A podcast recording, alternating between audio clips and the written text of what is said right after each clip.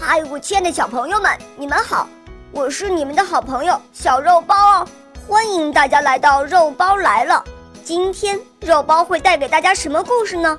赶快一起来听吧！喵。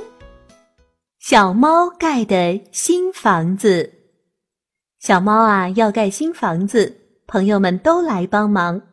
嘿呦嘿呦，大象到树林里。运来了一根又一根原木，呼哧呼哧。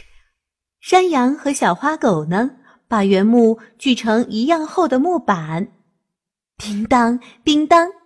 小熊和小公鸡一会儿啊，就用木板钉成了一座漂亮的小房子。汗水湿透了朋友们的衣衫，小花猫真的很感谢大家。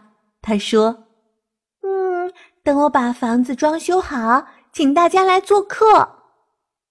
小花猫在墙上贴了一层奶白色壁纸，屋里啊亮堂多了。小花猫给玻璃窗挂了一层鹅黄色窗帘，屋里光线变得真柔和。小花猫在地上铺了花地毯，哎呀，走在上面真舒服。好多天过去了。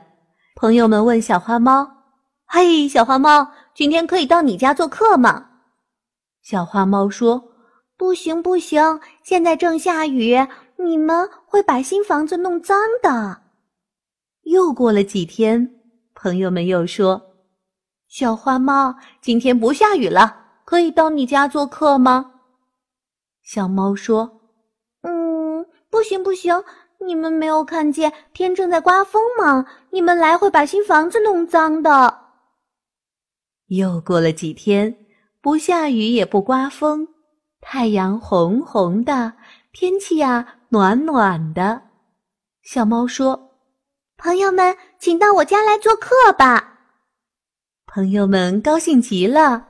可是大象想了想，却对朋友们说：“唉。”小猫家铺了地毯，我们带着干净鞋子去吧。于是，有的夹着新鞋，有的包着刚刷过的干净鞋，笑嘻嘻的朝小猫家走去。到了小猫家门口啊，大家都换上了自己带来的干净鞋。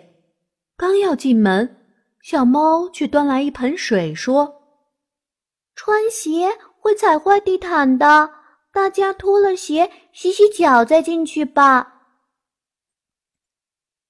大象和小熊看看自己的脚，又看了看那个小脸盆，摇了摇头：“唉，算了，我们不进去了。”小山羊、小花狗、小公鸡见大象和小熊都走了，说道：“嗯，我们也不进去了。”从此啊。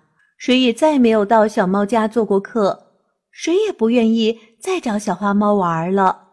每天和小花猫作伴的，只有它的那座新房子。